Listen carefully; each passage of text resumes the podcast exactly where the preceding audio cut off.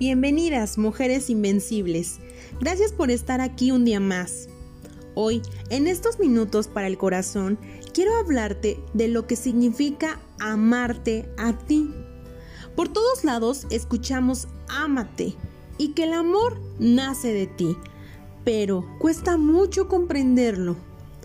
Amarte a ti primero requiere tu comprensión, requiere que entiendas que tú eres un ser humano con defectos y virtudes, con aciertos y desaciertos.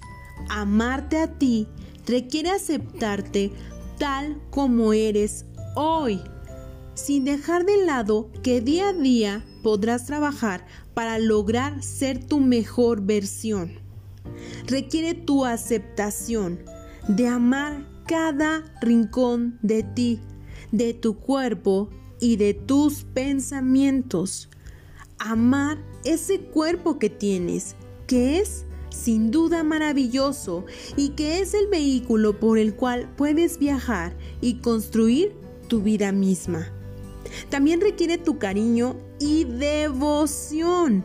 Requiere que te consientas, te apapaches, te reconozcas, te aplaudas, te admires, requieres ser tu fan número uno. A veces nos la pasamos esperando que los demás vengan y te reconozcan y te digan, wow, eres una mujer maravillosa, eres una mujer increíble.